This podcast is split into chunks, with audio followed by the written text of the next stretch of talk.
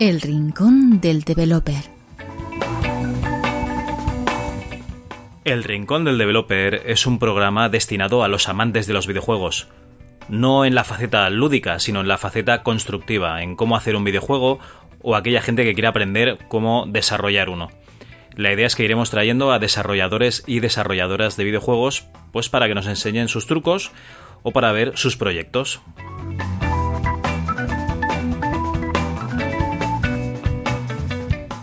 Esperamos que lo disfrutéis.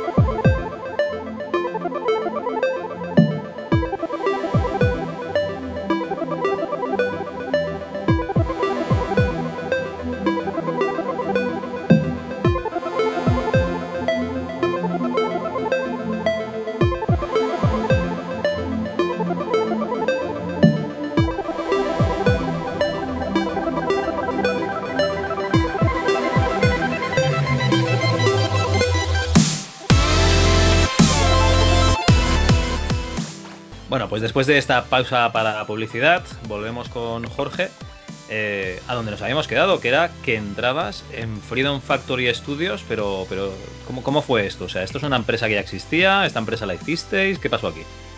Pues, pues mm, sí, Freedom Factory es el segundo estudio que, que fundamos.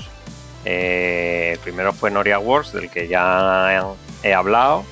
Y, y el, el, motivo por el que terminamos fundando Freedom Factory pues fue que nosotros seguíamos teniendo la inquietud de crear un estudio de desarrollo y, y, todavía nos veíamos con fuerzas y con energías para hacerlo. O sea, estamos hablando del, desde 2008 que yo debía tener pues 35 años por ahí. Y ya era como nuestra última oportunidad. Era como si montamos algo tiene que ser ahora. Porque si dejamos pasar el tiempo ya pues, pues no, no vamos a tener ganas de meternos en, en estos araos, ¿no?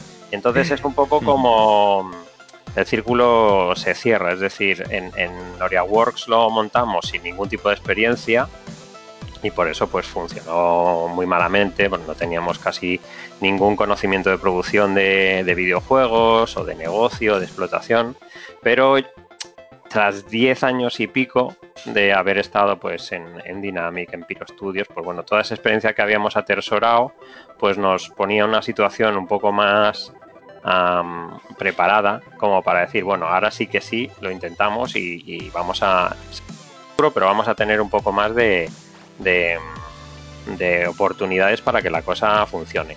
Y de uh -huh. hecho funcionó mucho mejor, porque claro, el, el periodo de, de, Freedom Factory pues fueron casi pues, siete años, siete años de desarrollo con un montón de, de títulos. Y, y, te digo que, que, hicimos porque de nuevo son casi casi no las mismas personas, pero de nuevo César y yo. Y, y, y empezamos seis personas Freedom Factory, o sea, montamos sí. Freedom Factory y éramos seis personas cuando empezamos en una oficina chiquitita, en un pisito muy pequeño, vamos. Y, y de nuevo pues éramos César y yo y gente que habíamos conocido en Dynamic, que habían venido con nosotros para, para Play Wireless, gente que habíamos conocido ahí en Play Wireless se unió después, o sea que, que un poquito la, la, gente que íbamos conociendo en anteriores estudios y que iba, pues bueno, subiéndose al, carro y, y, yendo hacia donde nosotros íbamos, íbamos moviéndonos, ¿no? Pero teníais alguna idea de, o sea, te, perdón, teníais algún proyecto ya bajo mano que os había, sí, digamos, apalabrado sí. cuando montaste? Ah, Teníamos una idea muy clara, o sea, Freedom Factory sobre todo al principio lo, lo que queríamos hacer claramente, no teníamos ambiciones de hacer triple A, porque no, eso ya, ese sueño ya se nos había pasado, es decir, no, no es el sueño de todos los estudiantes de máster de voy a hacer el megajuego y demás, que yo creo que eso ya no está pasando, la gente ya tiene bastante conciencia de, de tienen que empezar por cosas pequeñas, ir aprendiendo y creciendo, pero, pero lo que teníamos claro es que queríamos hacer juegos doble A, ¿vale? Que es no son juegos muy, muy pequeños, pero tampoco son grandes producciones, que podíamos llevar a cabo con, equipos, pues, pues pequeños, ya te digo, de seis personas o así. Estamos en un momento en el que la Wii está empezando ya a, explotar y la Nintendo DS vendiendo un montón de, copias y, presentando juegos de, esa escala, es decir, todos los juegos de Wii o de Nintendo DS, pues no se podían comparar en cuanto a volumen de producción con, los títulos que estaban saliendo en, la 360, ¿no? O, o, en la Play 3. Entonces ese era casi nuestro, nuestro target, es decir, desarrollar juegos para, para Wii y para Nintendo DS y juegos que también se pudieran portar en PC, pero que tuvieran un volumen de producción asequible para el tamaño de, estudio que, iba a ser Freedom Factory, ¿no? Entonces sí que... En esa época todavía no se hablaban de los estudios indie, ¿no? De, juegos, digamos, pues, indie. Y, lo pues que me imagino es que lo, buscabais juegos comerciales. Claro, la verdad. Con poca carga de trabajo gráfico, me imagino. Exacto. La verdad es que el término, el término indie empezaba a acuñarse, porque yo recuerdo que cuando, cuando nosotros arrancábamos Freedom Factory, pues em, empezó a salir el Castle Crashers en, en la 360, el FED, el, el, Bright, es decir, juegos que eran como los emblemas casi de, de, lo indie, ¿no? De, Pequeños juegos que se hacían virales, ¿no? Exacto, que, que, eran como pues pequeños equipos que conseguían distribuir en, en, digital en la 360, pues a través de, pues eso, de, los primeros títulos que se vendían digitales en, en consola, ¿no? Y, y, que, bueno, que te daban la sensación de decir, hostia, pues mira, este juego que está muy chulo, no tiene aquí unos volúmenes de producción brutales, son juegos a lo mejor pues 2D, pero con, mucho mimo, visuales, con una mecánica muy, muy original, pues yo que sé, como el Bright, ¿no? O, o, muy, muy, muy divertidos, como el Castle Crashers, ¿no? Que, que vendían pues toneladas, claro, vendían toneladas porque no tenían competencia, es decir, una plataforma que no estaba casi poblada, de descarga digital a unos precios muy bajos, pues eran unos títulos súper atractivos para la gente y, era casi un must que lo compraras, ¿no? Y entonces nosotros vimos ahí un hueco, es decir, veíamos esos juegos y decíamos, bueno, yo creo que nosotros esto podemos hacerlo, ¿no? O, títulos que salían en Wii o en Nintendo, veíamos asequibles, hacer desarrollos de medio año a un año con equipos de 6 a 8 personas y que podíamos seguimos teniendo la idea de siempre buscar un publisher que lo distribuyera, porque nuestra, nuestro modelo de negocio seguía siendo retail, es decir, no, no terminábamos de entender cómo podíamos llegar a poder distribuir electrónico en, en consola o entrar en Steam y autopublicarnos, porque yo creo que por aquellas ni siquiera Greenlight había arrancado, o sea que, seguía haciendo... Un Epic es del 2011 Claro. Y le costó la vida entrar en, Steam y todavía no estaba el Greenlight. Exactamente. Entonces, en esa época de la que estamos hablando, 2008, nuestra visión seguía siendo, hay mercado de, mm, juegos pequeños, por decirlo de alguna manera, ¿no? por no llamarlos indie, o, juegos AA, que es como tagueas los, los títulos que se desarrollan con, sin altos volúmenes de producción, pero que aún así nosotros siempre a lo largo de todo el de toda la, etapa de frío seguíamos teniendo esa idea inculcada de teníamos que pitchear a un publisher para que nos lo distribuyera o para que nos financiara el desarrollo, ¿no? Seguíamos teniendo ese, ese concepto, claro, es completamente obsoleto, ¿no? O, no, o tienen muchas más vías de, de llegar al, al, público sin pasar por un, por un publisher, pero en aquella época no existía. Entonces nosotros, pues a través de todos los contactos que habíamos hecho en, los años pasados, pues ya teníamos contacto con, bastantes eh, publishers europeos y, y Freedom Factory lo montamos ya con un proyecto bajo el brazo, que es el primer juego que sacamos, que es Cycling Evolution, que es un simulador manager de ciclismo. Que, que, de, que de nuevo es otro caso más, igual que cuando hablábamos de atletismo, otro caso más de em, es un título del que del que no sabemos nada, es decir, ninguno somos expertos en, ciclismo y claro, pues tuvimos que también pues aprender, al menos lo que me toca, aprender sobre la marcha, ¿no? Es como estudiar otros simuladores de ciclismo que existían en el mercado. Teníamos la ventaja de haber estado muy cerca del desarrollo del, ciclismo en Dynamic, porque en Dynamic sacaron un, manager de, ciclismo. Y entonces, bueno, tampoco es que me fuera algo completamente ajeno, ¿no?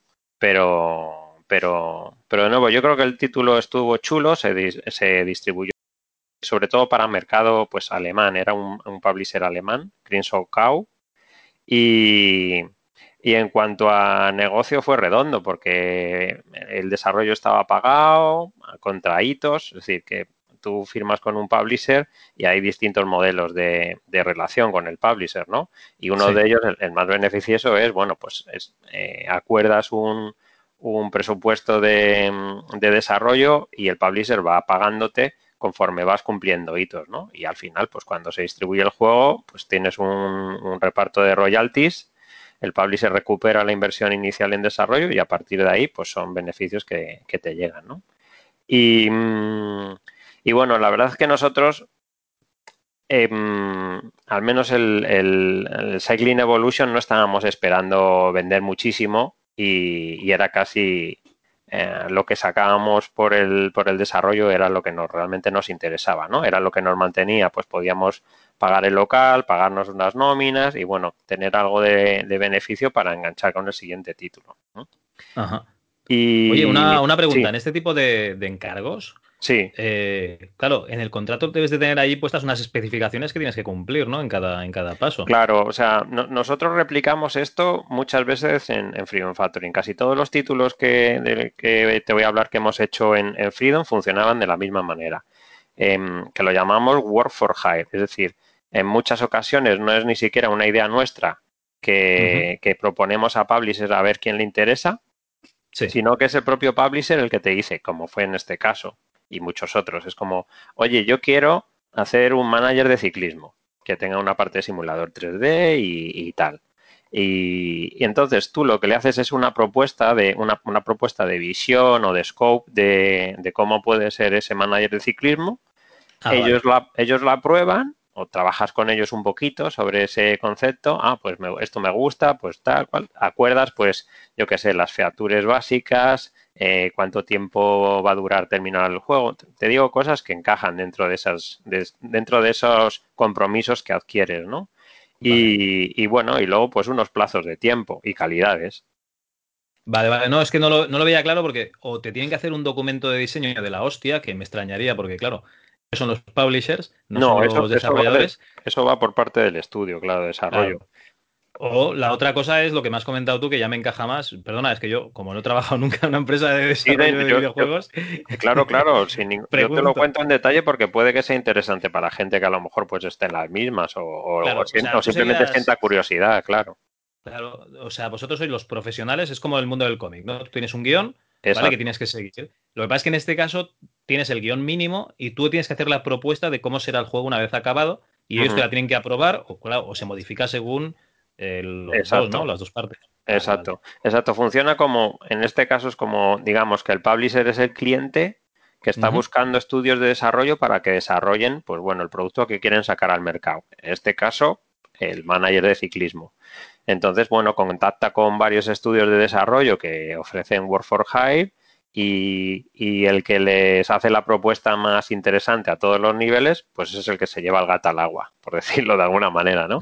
Entonces, una vez que ya firmas, pues, pues arrancas a, desarrollarlo y, vas haciendo entregas. Si la entrega cumple lo que se ha acordado, te pagan y si no, pues no te pagan y tienes que continuar trabajando hasta que haces la entrega. Entonces, claro, es muy estresante porque dependes de, de acertar todos los hitos sobre todo si empiezas como en Freedom Factory, que, que, no partíamos de un capital inicial o de una inversión o de... Era como... Sí, que en algún momento funcionábamos, claro, funcionábamos mm. por, porque siempre encadenábamos proyectos y siempre generaban beneficios, claro. Entonces manteníamos la rueda, la rueda en marcha, ¿no?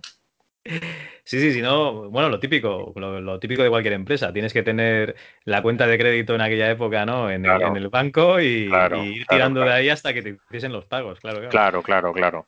Y, la verdad es que, bueno, en una primera etapa de Freedom Factory em, nos autofinanciábamos, es decir, con, con, el dinero que generaba Freedom Factory era suficiente como para autofinanciarse, es decir, que, que no necesitábamos eh, endeudarnos con bancos o, introducir socios capitalistas, pero luego en la segunda parte sí. Y, eso fue una de las consecuencias de, que, de Freedom Factory terminara como, como, terminó, pero no voy a ir adelantando. Vamos, vamos poco a poco. os metisteis, os metisteis en los años chungos, porque os metís en la crisis que ya Claro, justo la crisis. sí, sí. sí, Nosotros arrancamos antes de que la crisis explotara y, vamos, es decir, que nosotros estábamos montando las, mesas y los ordenadores en diciembre del 2007. Y, en febrero del 2008, por decirlo de alguna manera, yo creo que es cuando, cuando empezó todo a, a irse a pique. Entonces, claro, sufrimos un montón de cosas. el siguiente juego que, que, sacamos fue un trato muy chulo que, conseguimos con un publisher, esta vez eh, nacional. En, Barcelona estaba la gente de, de Gamic, que a, lo mejor te puede llegar a sonar, que estaban vinculados a Planeta Agostini, una gente encantadora, vamos, que tuvimos una relación espectacular y, bueno, con ellos pues de la misma manera, ellos tenían, ellos tenían la licencia de un motor de ajedrez del Fritz, que era un juego de, ajedrez bastante popular en, en aquella época para PC y lo que querían hacer era una versión enfocada a un target eh, juvenil eh, para distribuirla tanto en PC, Wii, Xbox, Play 3, eh, Nintendo DS, es decir, multiplataforma total. Y, la verdad es que ese, juego lo, terminamos y lo llegamos a, publicar y, quedó bastante chulo porque es una, un, título muy atractivo, sobre todo para, yo que sé, para los papás que quieran introducir a su niño al ajedrez o chavales que les guste el ajedrez y, lo puedan jugar en, consola porque tenía una historia y personajes y tenía un montón de desafíos. Estaba, estaba muy cuco.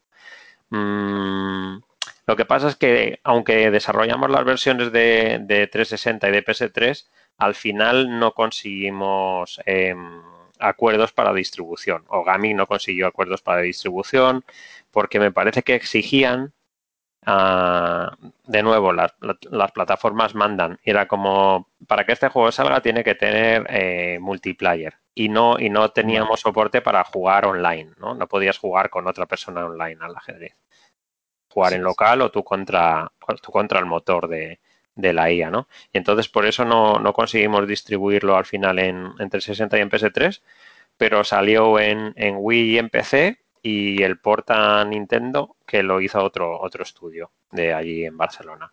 Y Gamic por el camino tenían un par de estudios internos, uno de ellos sigue funcionando, que es Avilite. Sí, hombre, Avilite son los que sacan los juegos de lo claro. A la gente del retro pues sonará por eso. Claro, pues Abilite estaba haciendo por aquellas un juego para Nintendo DS que me equivoco, yo creo que Abilite estaban haciendo un juego que se llamaba Elite Forces, pero no me hagan mucho caso, porque de esto ya te digo que, hace, hace tiempo para Nintendo DS que estaba muy guapo.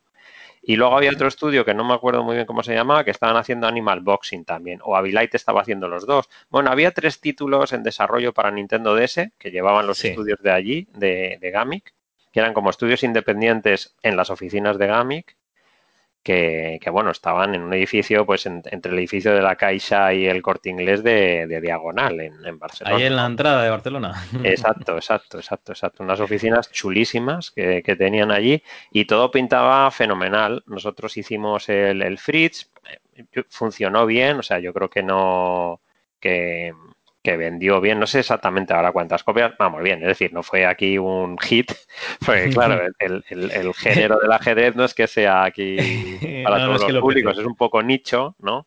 Pero aún así, por aquellas lo que sacabas en, en Wii generaba buenas copias y es un título que hicimos en tiempo récord, si lo hicimos en seis meses, sí.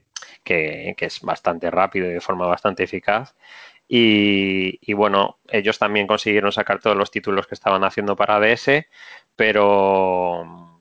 pero las otras dos consolas, ¿no? Digamos. Claro, pero, pero todos, y digo todos, Gamic y, toda la industria, empezó a sentir que, las ventas de Wii de DS empezaban a flojear. Eh, lo que te digo, el, el, entorno de la crisis económica, pues, pues hacía que todo toda la gente que ponía dinero se moviera muy a la defensiva y, yo creo que Planeta debió retirar un poco el, apoyo que estaban dando a ese brazo de, distribución de videojuegos y, bueno, pues, pues la cosa fue, fue frenándose y no, no conectamos otro, otro acuerdo con, con, la gente de Gamic después del Fridge, pero ya te digo que una gente encantadora en la relación fue, fue fenomenal. Oye, una, una pregunta que me surge. Eh, ¿Desarrolláis el juego en seis meses para cuatro plataformas diferentes? O sea, para Wii, 360, PS3 y PC, aunque luego saléis en solo dos eh, versiones. ¿Qué, ¿Con qué motor lo desarrollabais?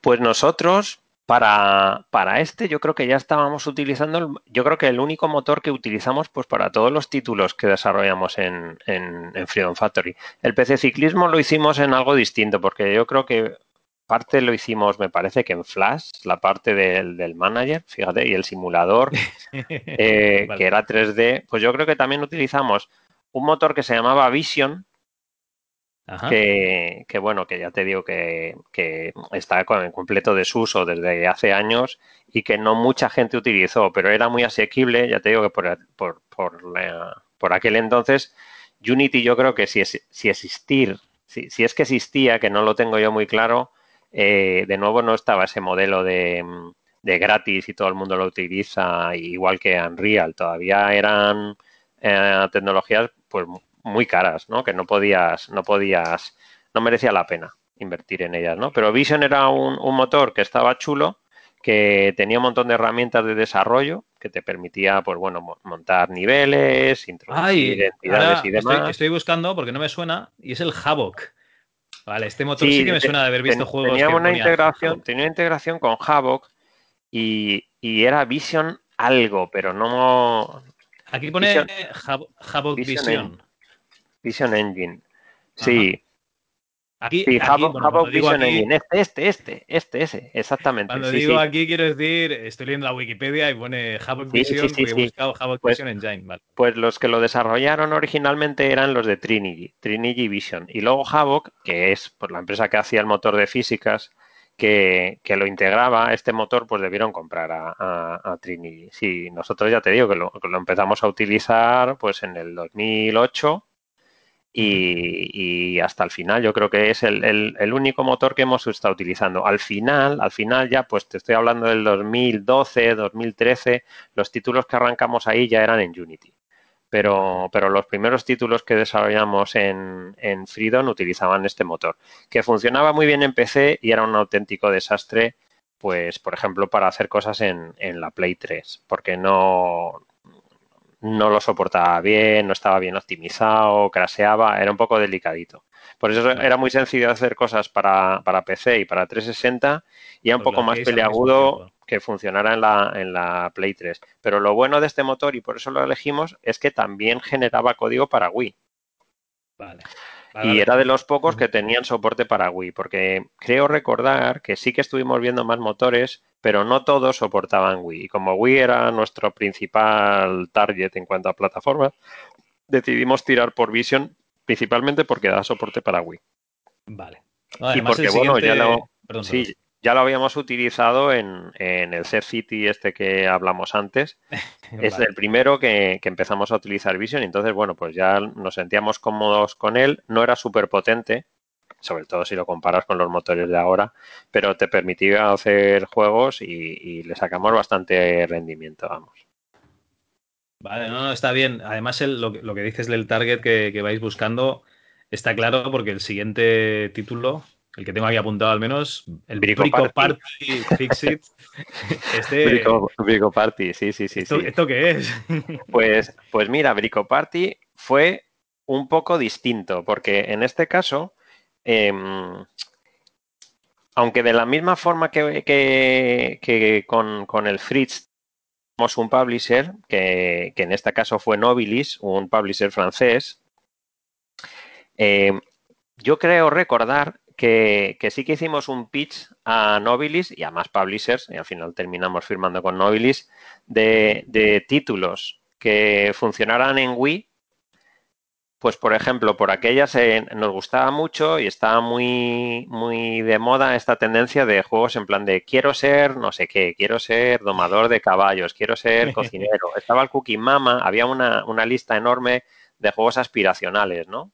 Y, nosotros vimos un, hueco de un juego de, bricolaje, que era como el Cookie Mama para niños, ¿no? De alguna manera. O sea, que la visión también que teníamos entonces era como cocinar es para niñas, bricolaje para niños, ¿no? Pues, pues pensamos de esa forma, ¿no? Tan, tan, tan, tan, tan tremenda, ¿no? Que yo ahora lo pienso y digo, madre mía, vaya idea. Pero bueno, e, era como, era como, como nació esa idea. Es como, vale, hay un Cooking Mama que yo lo, lo viciaba a tope en la Nintendo, ¿sabes? Me gustaba muchísimo. Y, había una versión de Wii que, claro, utilizaba mucho el Wiimote, pues para todo el movimiento de cortar, batir, claro, era el, matching perfecto. Entonces dijimos, hostia, pues, pues un Cooking Mama de bricolaje, eh, puede ser una buena idea y no existía, ¿no? Y es igual, ah, pues tienes un martillo, pues tienes un destornillador, un serrucho y todos son movimientos que transmites al, al Wiimote, pues para representar, pues en lugar de cocinar un plato, pues reparar una silla o un sofá, tapizar, bueno, una serie de cosas. Y entonces, como ya habíamos hecho también meter una capa de narrativa con personajes y una pequeña historia en el fridge, pues, pues montamos una propuesta y dijimos, bueno, es un juego de bricolaje en el que las mecánicas están basadas en movimiento o, el uso de la pantalla táctil de la Nintendo DS y que luego pues tiene una capa de, narrativa y de aventura, pues de misiones y, y, los personajes eran una especie como de Pepe Gotera y Otilio, pero, pero que tenían una empresa de, de reparaciones, ¿no? De handyman con, con, su, con su sobrina y, estaba, muy, estaba muy chulo, ¿no? Porque tenía una pequeña intro animada, 3D, todas las tareas te las presentaban con un diálogo pues, pues, bastante gracioso, los personajes eran muy, muy chulos, ¿no? Y, bueno, pues esa propuesta a gusto a Nobilis y firmamos un contrato para, para llevarlo adelante, ¿no? Y igual replicamos la misma, la misma, la misma dinámica de relación entre desarrollador y publisher. Ellos iban pagando contraítos y cuando terminamos el juego, pues ellos se encargaban de marketing y, de publicarlo en, su canal. ¿no? Y, aquí sí que quiero mencionar, porque claro, nosotros sí que es verdad que, por aquellas no teníamos una visión muy internacional, ¿no? Aunque sí que habíamos sacado cosas que se habían distribuido fuera, en Europa, seguíamos, pues el nivel de inglés que teníamos eh, era malísimo, al menos yo, y, y claro, era como ¿cómo vamos a mantener relación con un publisher en inglés, ¿sabes? No nos vamos a enterar de lo que nos digan. Si nos tienen que llamar, no nos enteramos, ¿sabes? Si nos tienen que escribir un correo, yo me acuerdo que por aquellas, para mí, escribir un correo en inglés era un desafío, ¿sabes? que tenía que tirarme un rato ahí escribiéndolo tal. Pero, pero la relación que tuvimos con la gente de Nobilis, es decir, no nos vimos nunca cara es decir, ni ellos vinieron a, Madrid, ni nosotros tuvimos que, que ir para Francia. Sí no hablamos por teléfono ni una sola vez y todo fue a través de correo. Que yo decía, madre mía, esto, ¿sabes? Nosotros, claro, pero me parecía súper loco. Es decir, estos tíos han firmado un contrato con un grupo que, ni nos han visto, ni, ni, saben si tenemos oficinas o no, ni cuántos somos, ¿sabes? Es como, bueno, confianza plena. Nosotros, claro, les íbamos enviando siempre las entregas y siempre bien, y, y ellos están contentos. Pero, pero vamos, que me parecía curioso el, poder llegar, llevar adelante un desarrollo con una relación tan, tan remota, ¿no? Y tan, tan completamente aséptica, ¿no? De alguna manera. Sí. Oye, eh, sí, no, claro, en aquella época era un poco marciano, ahora ya. Eh, sí, no, no, ahora no, no, me entra en la cabeza, vamos, no me entra, ahora no me entra en la cabeza. Oye, y una pregunta. Sí. Porque vosotros os iban pagando contraditos hasta que estaba el juego desarrollado. Claro. Y luego ellos comenzaban a vender hasta cubrir inversión, pero luego la parte del resto de ventas, eh, ¿cuándo, o sea, ¿cuándo negociabais los royalties? ¿Y cómo se, cómo se negocian royalties a nivel internacional? Bueno, los, royalties tú los, los fijas a la que firmas el contrato. Yo te estoy hablando de los tratos que hemos tenido nosotros. O sea, hay un abanico gigante de, cada, cada, quien te contará pues los tratos a los que ha llegado con según qué publisher, según qué título y demás, ¿no? Pero yo te cuento la experiencia de estos títulos. Nosotros siempre firmábamos pues el, el, presupuesto de desarrollo sujeto a hitos y los royalties que íbamos a, a, recibir una vez que el juego se pusiera a la venta, ¿no? Entonces ese porcentaje de royalties tú ya lo fijabas al empezar la relación.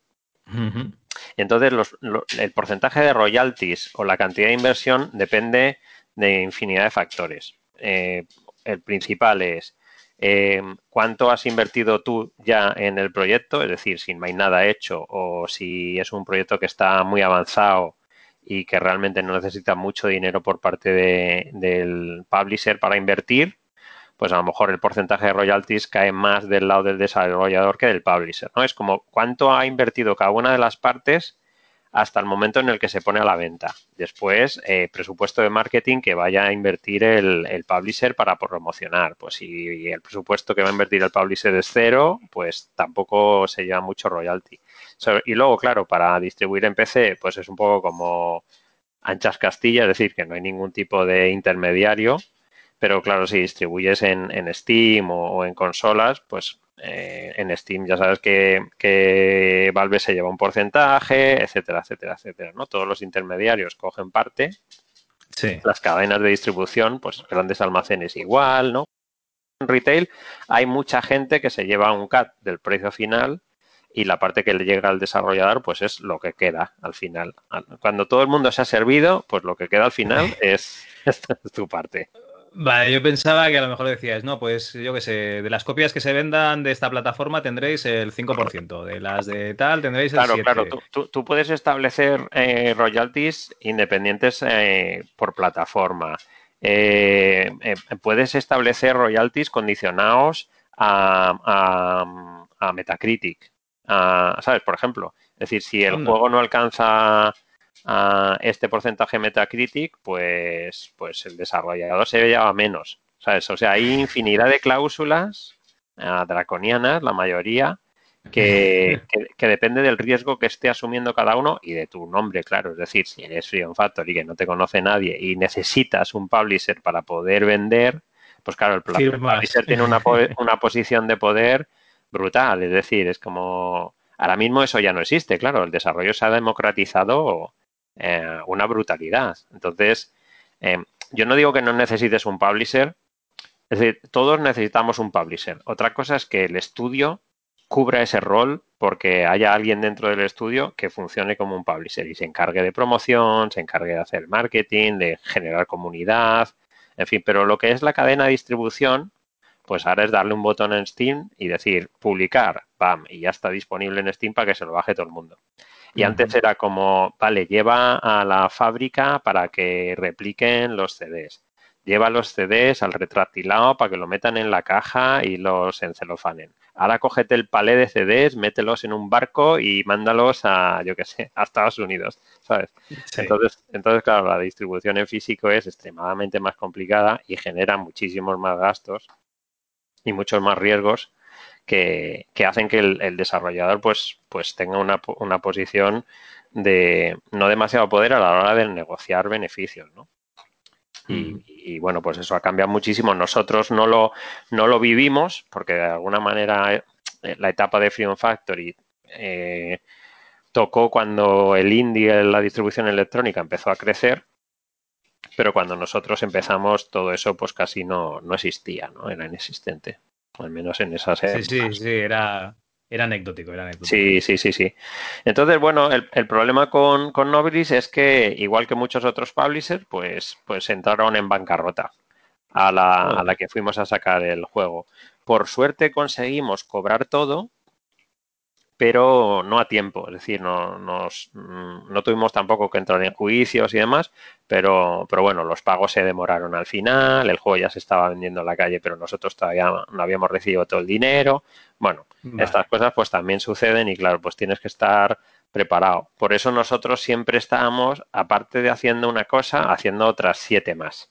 porque, pero porque... seráis eh, seis personas, ¿cómo, sí, pero, pero, pero, pero, es decir, que siempre tenías que eh, tener una liana agarrada antes de soltar la otra. Es decir, que no podías decir, ah, bueno, pues venga, Nobilis, hacemos una cosa con ellos y, y la siguiente la haremos también con ellos. No lo podías dar por contado porque Ah, vale, vale. Quieres decir que diversificabais publishers, vale. Claro, siempre tenías que tener algo ya en marcha, prototipado o alguna idea a la que terminaras lo que estabas haciendo para no pasar muchísimo tiempo en blanco hasta que pudieras volver a generar valor para, para captar un publisher, ¿no? Sí, es, a eso a lo, que, a lo que me refiero. Es decir, que no podíamos contar con que los ingresos del último juego que sacáramos nos permitiera eh, vivir a pulmón, yo que sé, seis meses, porque no tendríamos gasolina para eso, ¿no? Entonces nosotros siempre estábamos en, en, en una situación de estrés continuo de que una vez que termináramos una cosa, ya teníamos que tener apalabrado el, el desarrollo con alguien más, ¿no? Que, que, ¿Y, qué, liana, ¿Y qué liana teníais? claro, pues teníamos la, la, la idea de que necesitábamos en algún momento cambiar esa dinámica de siempre trabajar con, con, IPs de, que propone el publisher, ¿no? Y lo que intentábamos era generar nosotros una IP propia del estudio que aunque se distribuyera con el publisher fuera nuestra. Porque hasta el momento, bueno, de alguna manera todo lo que habíamos hecho siempre eran como propuestas de, del publisher, que no eran propiedad de, de Freedom Factory, ¿no? Y entonces empezamos a un, un periodo un poco penoso de búsqueda de publisher, pichear em, sin conseguir nada, porque continuábamos haciendo propuestas pues para Wii cuando el mercado estaba en, retroceso y era, y era difícil enganchar tratos con publisher. Empezamos a hacer propuestas de, de un juego de superhéroes basado en minijuegos. Pues también era como utilizabas el Wiimote para levantar un coche y lo lanzabas contra el villano, ¿no?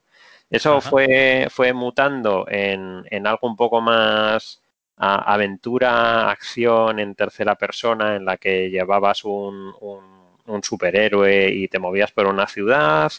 Eh, y, y, fuimos elaborando sobre esa idea y creamos un, un pitch de, de, ya con un poquito más de gente, ya pues seríamos a lo mejor 10 personas o algo así en, en, en Freedom. Y, generamos una idea muy chula que yo creo que debe haber algún vídeo por ahí en, YouTube. Eh, High School Heroes. Había una película por aquellas que se llamaba Sky High, Sky. High, que era como un instituto de superhéroes. Y entonces esa idea nos... Claro. Esa idea nos gustaba mucho y, y bueno, había yo ya no era el único diseñador del estudio, claro, estaba pues Alfredo y Álvaro que venían, que nos habíamos conocido en, Player Wireless y ahora estaban con nosotros en Freedom Factory y bueno, pues ellos propusieron esa idea, empezamos a desarrollarla y hicimos un pequeño prototipo, pues eso, de un grupo de un grupo de superhéroes que iba al instituto.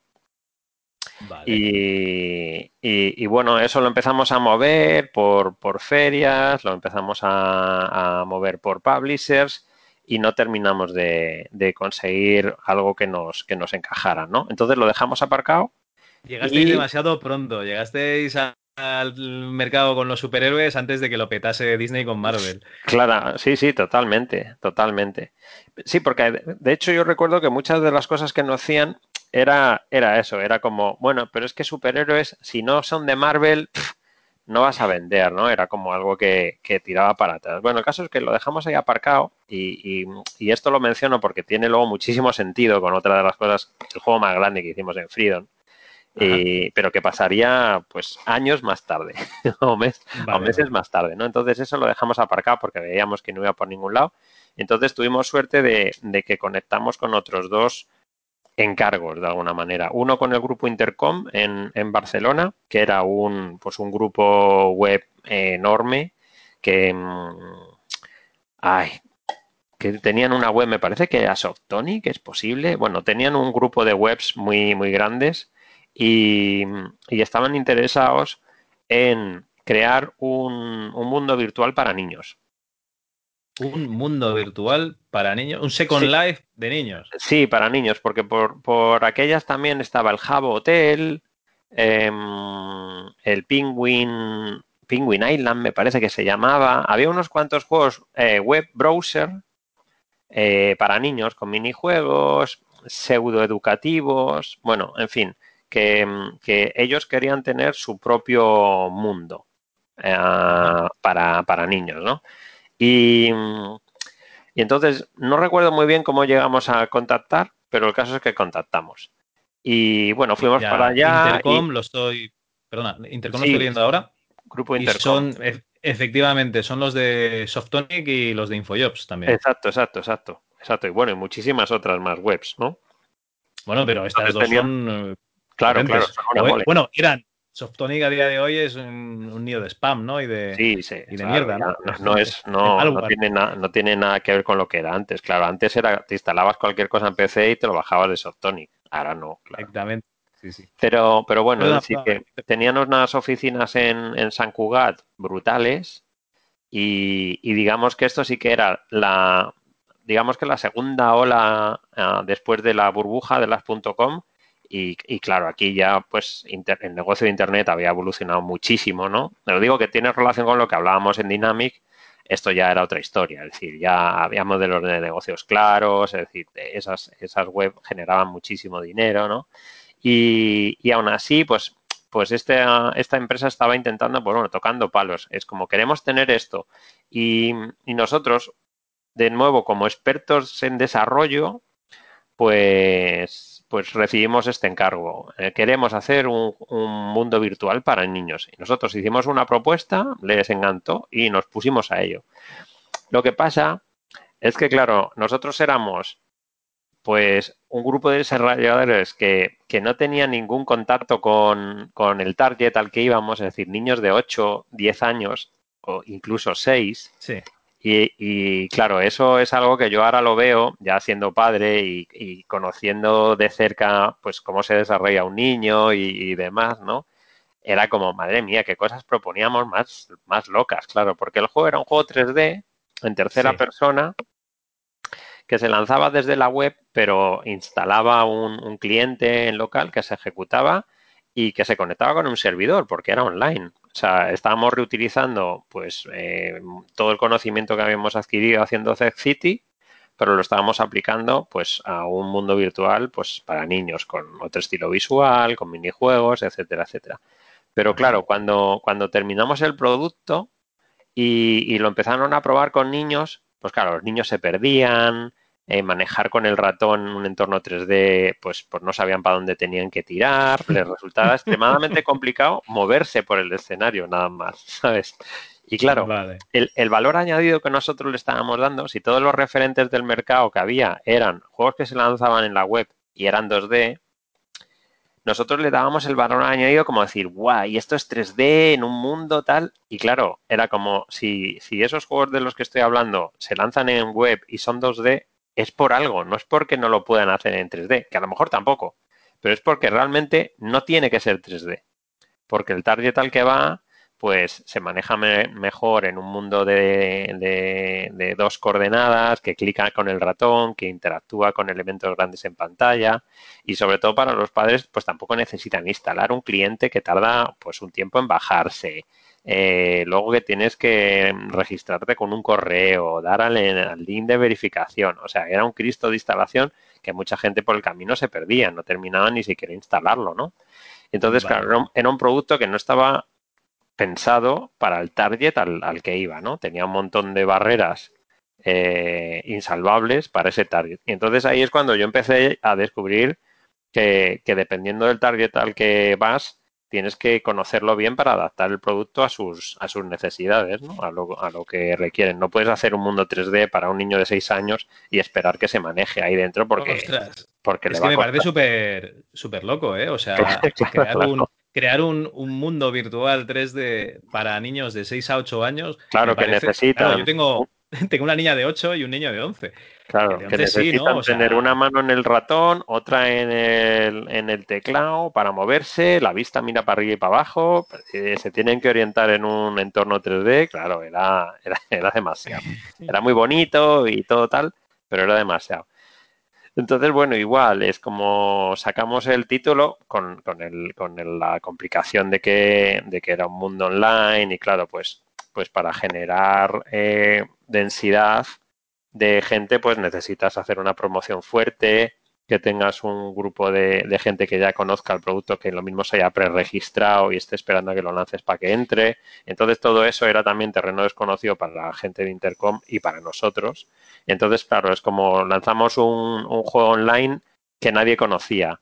Y entonces no había nadie. Tú entrabas y estabas tú solo, porque no había ningún tipo de concurrencia, es decir, no el, nivel de concurrencia era ninguno, es decir, no había volumen de gente para que entraras y hubiera más gente ahí, fuera divertido jugar y hablar con gente y demás.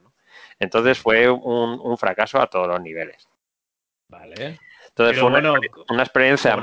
cobrasteis al menos. Sí, sí, bueno, eso, ah, eso sí, eso sí decir, que el desarrollo estuvo bien, no, no nos lastró demasiado, pero fue una pena porque algo que podría haber funcionado bien si hubiéramos tenido nosotros más conocimiento de desarrollar para un, target que para nosotros era completamente ajeno, no habíamos hecho juegos infantiles nunca, ¿no? La gente de Cinquia, sin embargo, eh, por aquella sacaba títulos para, para DS y para Wii que eran buenísimos de poco yo. O sea, eh, em, sacaron un par de títulos para Wii con poco yo y para Nintendo DS que eran perfectos, o sea, eran ideales para, para ese target, ¿no? Bueno, pero la plataforma es mucho menos árida, o sea, claro, claro, claro, los, controles tienen como juguete, ya están acostumbrados, no es un target quizá tan pequeño de, de seis años, en fin, que, que, son, te lo pongo como ejemplo de un título bien diseñado y confeccionado para el público al que va, encima con una IP súper potente como poco yo, claro, y, algo que, tiene muchísimas cosas en su contra como para que realmente coja tracción y, funcione, ¿no? Vale, que, no solamente tener conocimiento técnico para llevar algo adelante, sino que necesitas pues muchos, muchas más cosas para que al final sea un producto que, resuene en el mercado y, y atraiga a la audiencia.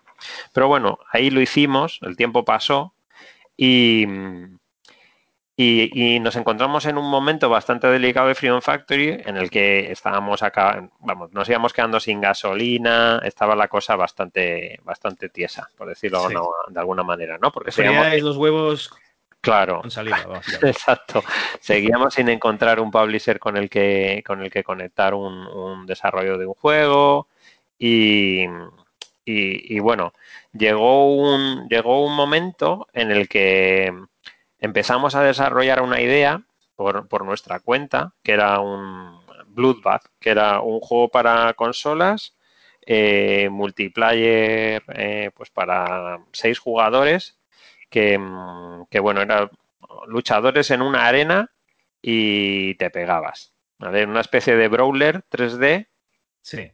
Visualmente muy chulo porque eran como arenas de gladiadores, pero con, con estilo Mad Max y, estaba muy chulo. Entonces lo empezamos a desarrollar con la intención de tener un prototipo y, ver si a lo mejor teníamos la posibilidad de autopublicarlo, porque ya empezaba a sonar lo de la distribución digital y demás. Y bueno, lo echamos a andar como pudimos, pero claro, ya el estudio había vuelto otra vez a bajar, ya éramos otra vez ocho, estábamos ya en las últimas. Y cuando esto es muy similar a cuando la gente de Mercury pues te cuentan que después del Scrapland estaban a punto de echar el cierre y, salvados por la campana les llegó el, el Clive Baker Jericho, ¿no? Con Codemaster. Pues esto fue, fue un poco así. Nosotros estamos ya eh, haciendo pitch de este Bloodbath y del High School Heroes también, de todo, esperando que alguien estuviera interesado, sobre todo por el Bloodbath. Y, en estas, pues contactamos con un publisher americano, con Little Orbit, que yo creo que siguen todavía en, activo, y, vinieron a, nuestras oficinas, vinieron a, Madrid a vernos. Y entonces, ¿El Bloodbath, ¿El lo sacasteis vosotros, eh, os, autopublicasteis o va el Young Justice, digamos, este antes? En, esta época teníamos el Bloodbath, pero no lo sacamos hasta años más tarde. Ah, vale, vale, vale. Porque eh, todo esto es una carambola. O sea, cuando termine todo tendrá sentido. Vale, no, no, porque esto era dinero, esto era dinero en mano. Vieron el Bloodbath y dijeron, mmm, aquí hay algo, ¿no? Al revés, al revés, al, ah, revés. Esa, es la cuestión. Ellos vinieron para ver el Bloodbath, por decirlo de una manera, ¿no? Y entonces yo me acuerdo que estábamos en la reunión con ellos y bueno, pues les estábamos enseñando el Bloodbath, que era jugable, lo vieron y bueno, pues les parecía chulo, pero bueno, entre que le parezca chulo a un publisher y que firmes, hay un mundo. Y entonces, bueno, pues pues ya que estábamos, pues les enseñamos más cosas, otras, pues les enseñamos todo, ¿sabes? A ver qué es lo que les gusta. Aunque pensábamos que el Blue era lo más llamativo, pues les enseñamos el prototipo del High School Heroes también.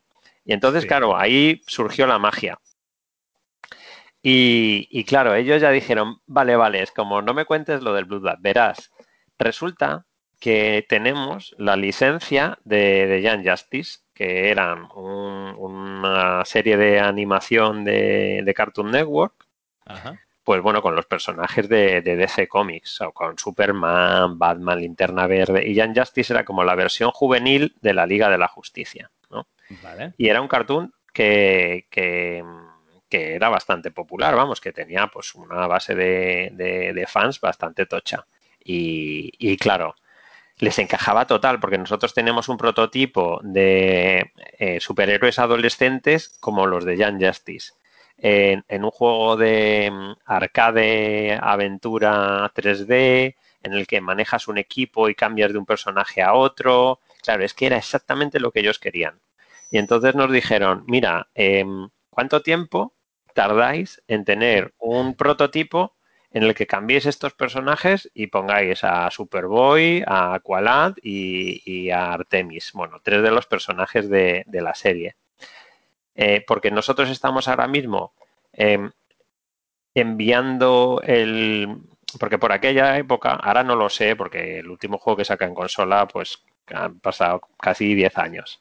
Pues por aquella época al principio necesitabas approval del concepto tanto de Microsoft como de Sony como de Nintendo para que te dijeran, vale, este título yo lo puedo sacar en, mi consola. Ok, no es eh, de nazis, ¿sabes? O cosas así locas. Entonces ellos primero necesitan, quien sea, incluso un publisher, primero necesita presentar las ideas a, a, Microsoft y a Sony para que ellos te aprobaran. Entonces ya pudieras tener la tranquilidad de que cuando tuvieras el juego listo y fueras ya a sacarlo, ellos te dijeran, ah, vale, sí, lo tengo aquí en mis registros, vamos para adelante, ¿no? Y entonces para conseguir ese aprobado tenías que enseñar pues una serie de materiales, ¿no? Y si tenías un prototipo jugable, pues mejor que mejor. Y entonces ellos necesitaban ese approval y claro, les venía como agua de mayo el que nosotros tuviéramos un prototipo funcional de justo el juego que querían hacer. Entonces, claro, nosotros flipamos, dijimos, madre mía, Jan Justice, yo soy un loco de los superhéroes, además, o sea, a mí me parecía, vamos, eh, eh, un sueño hecho realidad, ¿no? Entonces, claro, pues dijimos, bueno, vamos a ver cómo tenemos la agenda de ocupada. Bueno, creo que tenemos tiempo para hacerlo. No teníamos nada que hacer. Estamos, vamos, en, el último round, ahí aguantando los golpes como podíamos. Total, que montamos el, cheque, ¿no? Sí, sí, sí. Montamos el prototipo, pues yo creo que en un par de semanas o algo así. Y, ellos lo presentaron, consiguieron el aprobado y cuando nosotros ya nos veíamos firmando el contrato, pues nos llaman y nos dicen, bueno, mmm, creo que algo nos pagaron por hacer el prototipo, pero no lo tengo muy claro, no me acuerdo muy bien. Algo, me, algo creo que nos pagaron por hacer el prototipo. Y, nos llamaron y nos dijeron que al final, pues que preferían desarrollarlo con otro estudio, eh, australianos, me parece, que ya conocían de otros desarrollos y que bueno, que el juego no lo iban a firmar con nosotros. Y claro, nos quedamos a cuadros, como diciendo. Hijos de puta, se, han, aprovechado de vosotros. Claro, hemos sido sus putas, totales, ¿sabes? Es como les hemos hecho aquí esto, han conseguido la prueba y ahora resulta que el gato se lo lleva a otro, ¿sabes? Se lo llevan los australianos, esto, total, que bueno. En fin, como son negocios, pues nosotros en lugar de montarles el, el, Cristo por, por teléfono, pues le dijimos, bueno, pues lo entendemos, nada, para cualquier cosa ya sabéis, aquí estamos, tal, no sé qué, total, que nada, nosotros nos lo volvimos a nuestro Bloodbath, ya la veíamos la cosa muy complicada, y como a la de mes y medio o dos meses o algo así, nos vuelven a llamar, nos vuelven a llamar y nos dicen, y nos dicen, no, mira, que tenemos un problema porque con los australianos no van para adelante, lo que están haciendo no nos gusta nada. Estaban trabajando con Unity los australianos, me acuerdo que ellos ya estaban utilizando Unity. Y, la verdad es que nos gusta mucho más pues la visión que tenéis vosotros del juego y, nada, que nos gustaría firmar con vosotros. Y claro, nosotros dijimos, ah, pues mira qué guay que no les hemos cerrado la puerta en las narices, es decir, que al menos se han quedado con, con, el pozo de que podemos volver a llamar a estos y nos van a coger el teléfono, ¿sabes? Eh, eh, nota, tomad, nota, oyentes. Eh, sí, esto es lo que hay que hacer. no nunca cierres una puerta por, por muy rastrero que te hayan hecho algo. O sea, en, tienes que tener la cabeza fría. Es decir, es como nunca se sabe. Es que nunca se sabe con quién te las vas a volver a, jugar. Así que siempre es mejor. Suena un poco hipócrita, pero es que es así. nunca sabes. Eh, ¿A quién vas a volver a encontrarte en el camino? Claro. Claro, es una estrategia de supervivencia. Exactamente, es, tienes que ser práctico.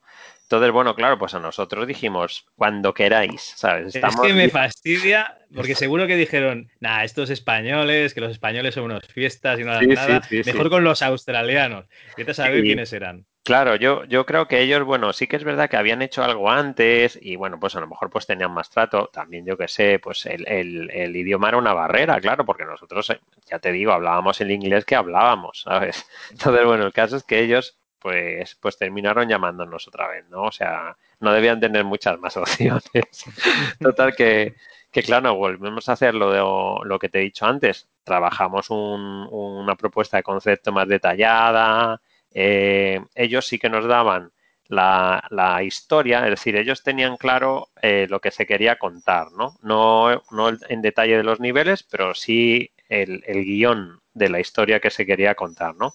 Porque, porque la idea es que el juego funcionara como puente entre dos, dos temporadas de la serie de animación. Y entonces es como que el juego contaba una historia que, en la serie no se había contado, ¿no? Entonces tenía muy, muy buena pinta porque era como que tenías que jugar al juego si querías realmente enterarte de qué, qué, es lo que había pasado, ¿no? Y, y, ese era como el hook que tenían para realmente hacer que el juego sea súper atractivo a los fans de la serie, que era el principal target, ¿no? Y entonces, es como la peña de Marvel, ¿no? Que decían, esto, eh, para saber esto, léete, yo qué sé, el Capitán América número 45. Exacto. entonces, si no seguías la serie El Capitán América, te picaban el gusanillo para que te lo leyeses. Claro, exacto. Entonces esto, pues bueno, a nosotros nos, nos vino fenomenal. En el momento adecuado, el, el partner adecuado, ¿no? Entonces, bueno, claro, financiación y, y un proyecto muy, muy, muy atractivo pues nos, resultó muy cómodo una vez que ya firmamos eh, atraer talento, por decirlo de alguna manera, ¿no? Volver a crecer el estudio de forma rápida. Porque claro, hablarles de, oye, mira, ¿quieres venirte aquí con, un proyecto como el Young Justice, con unos personajes tan conocidos, para un publisher americano, basada en una serie, ¿no? Pues, pues todo sonaba muy bien. Entonces, bueno, podemos conseguir eh, montar el equipo de nuevo bastante más rápido porque ya te digo que éramos muy pocos, entonces teníamos que crecer rápido porque los plazos eran súper exigentes, porque entre australianos para arriba y para abajo, claro, había pasado muchísimo tiempo, ¿no? Y entonces, claro, teníamos un calendario bastante, bastante exigente. Y, bueno, pues nos pusimos a ello. Yo en ese desarrollo, claro, aprendimos yo creo que todos muchísimo, porque trabajábamos, teníamos a Little Orbit, que estaba, por decirlo de alguna manera, dando el ok a las entregas del juego, pero luego también teníamos a la gente de, Warner, de DC y la gente de Cartoon Network que daban el ok a todos los modelos de personajes que hacíamos. Es decir, nosotros teníamos material de referencia exclusivo de la serie, pues todos los bocetos de los personajes, storyboards, eh, un montón de material que, que utilizábamos para poder modelar todos los personajes, pero cada modelo que nosotros enviábamos lo revisaban allí y nos lo mandaban de vuelta pues con miles de millones de anotaciones. En plan de eh, la aleta de Kid Flash tiene que tener esta forma y tiene que ser más larga e ir más hacia arriba. El mechón de mentón de Superman está demasiado poco salido. El mechón de pelo de, de, este personaje tiene que caer hasta aquí y el modelo no. O sea, ese nivel de, de control sobre la propiedad, ¿no? Que es, su IP y ellos la, la, protegen a tope, controlando exactamente, pues, eh, qué producto sale con sus personajes. Que claro, me parece también lo más normal, pero para nosotros era la primera vez que trabajábamos así, ¿no? Y, y, y bueno, pues yo la verdad es que el juego fue un desafío eh, sacarlo adelante porque terminó siendo un volumen de contenido bestial. O sea, eran muchísimos personajes, eh, los personajes tenían skins que desbloqueabas, eh, el juego al final tenía unas 10 horas de juego, se podía jugar también multiplayer. Es decir, manejabas un grupo de tres personajes que podías o ir switcheando entre ellos y la IA controlaba a los otros dos, o jugabas con otros dos amigos y, cada uno eh, controlaba el suyo, pero cooperativo online. Y, claro, pues era un desafío a todos los niveles.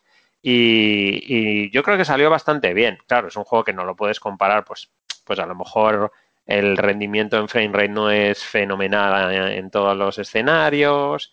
A mí me parece un juego muy divertido porque a mí me gusta mucho ese género y me parecía que era divertido. Pero claro, había otros referentes en el mercado. Estaba el Marvel Alliance, que era más bonito, más grande, más chulo y más mejor en todos los sentidos. Si te comparabas con él, claro.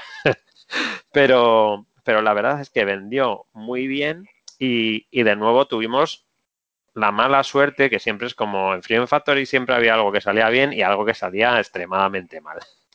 Que al final la serie la cancelaron y no hubo siguiente temporada. Y entonces, claro, todo el plan se fue un poco abajo, porque, porque cuando, sacaron el juego es como si haces un juego de, de, una película y resulta que no sale la película, ¿no?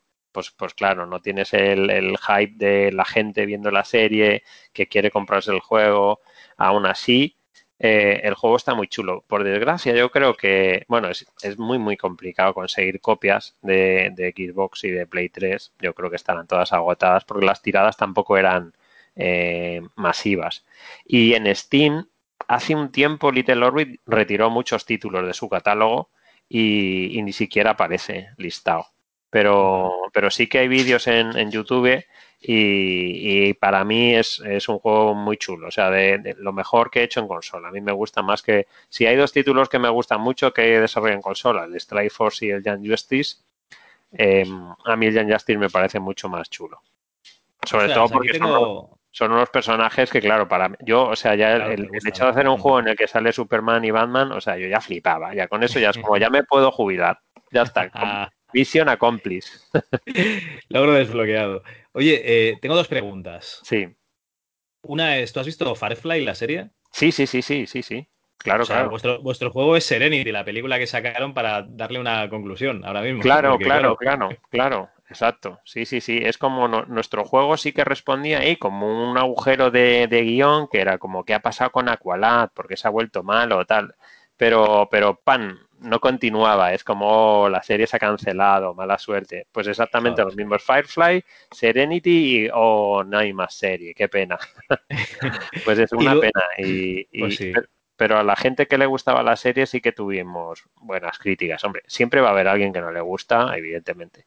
Pero, pero vendió bastante bien. O sea, vendimos a lo mejor 100.000 copias, que es una locura, vamos, para un juego de ese calado, ¿no? Y para la promoción que tenía de marketing, que era ninguna. Claro, porque al cancelarse la serie ya pasaban, ¿no? claro, claro, claro. O sea, ningún tipo. Eh, no es como, hey, Assassin's Creed Valhalla, que lo tienes hasta en la sopa, ¿sabes? Es como, no, no, no estamos a, no estaba a ese nivel la, la promoción. Y luego, claro, la tirada eh, de copias también depende de lo que quiera invertir el, el, publisher. Es como, porque tú dices a Microsoft, oye, que voy a fabricar un millón o cien millones de copias. Entonces, claro, si fabricas un millón, pues a lo mejor es como yo me iba en Madrid a un LabNAC y a lo mejor no había. Y en un LabNAC de un sitio tenían dos copias, ¿sabes? Que no es que lo vieras en todos los corte inglés, en todo el LabNAC vieras 10 copias de cada uno, ¿no? Era difícil de comprar de alguna manera, ¿no? Vale. Oye, eh, lo primero una pena, ¿no? O sea, un videojuego que, por ejemplo, ya no no está, no está preservado, no sé qué, eso, que, que, alguien guarde una copia. Claro, claro, yo tengo aquí mis copias de, de, de, 360 y de Play 3, pero, pero si yo ahora mismo quiera, quisiera bajármelo en Steam, no podría. Bueno, y que la PlayStation 3 y la 360 petarán algún día, ¿no? Y... Claro, claro, claro. Eso, eso pasa, decir, salvo, que, salvo que alguien, claro, pues que, que, tengas algún tipo de... o que se archive en algún sitio, que la ROM esté por ahí rulando, las ISOs, pero vamos, lo, lo dudo mucho. O sea, sería una tarea bastante complicada intentar de encontrar esos, esos recursos. Pero bueno, yo de esto sí que guardo aquí mis copias. Ya sabes ah, que yo no guardo muchas cosas, pero de este sí tengo las copias. sí que tengo luego, Me pasas, luego me pasas la, la foto y la ponemos sí, sí, de sí, sí. de episodio. Sí, sí, sí. Oye, sí. Y, y, lo último, lo último del Young Justice. Sí. ¿Dejasteis algún huevo de Pascua del juego anterior, de vuestro juego allí o, no? No, que va, que va. No os atreviste. No, no, no, no. No, no, no, no. No, porque siempre, hemos estado. Yo la verdad es que no soy muy. Sí que en el Rock Crusaders sí que teníamos algunas cosas de que metías una combinación y salía una foto nuestra con una muy chiquilla. Pero yo no he sido muy amigo de, ese tipo de cosas porque nunca sabes si alguien la va a encontrar, si le va a gustar o no, si el publisher le va a hacer gracia o no, ¿sabes? Entonces es como, bueno, no tentemos, no tentemos a la suerte. Así que no, no, no, no, no a lo mejor en, alguna línea de diálogo hacíamos alguna mención, algún personaje de, los anteriores, pero no, no, no, no, no. De, hecho, el, High School Heroes a mí me sigue pareciendo una idea muy chula, pero, pero nunca llegó a, nunca llegó a realizarse.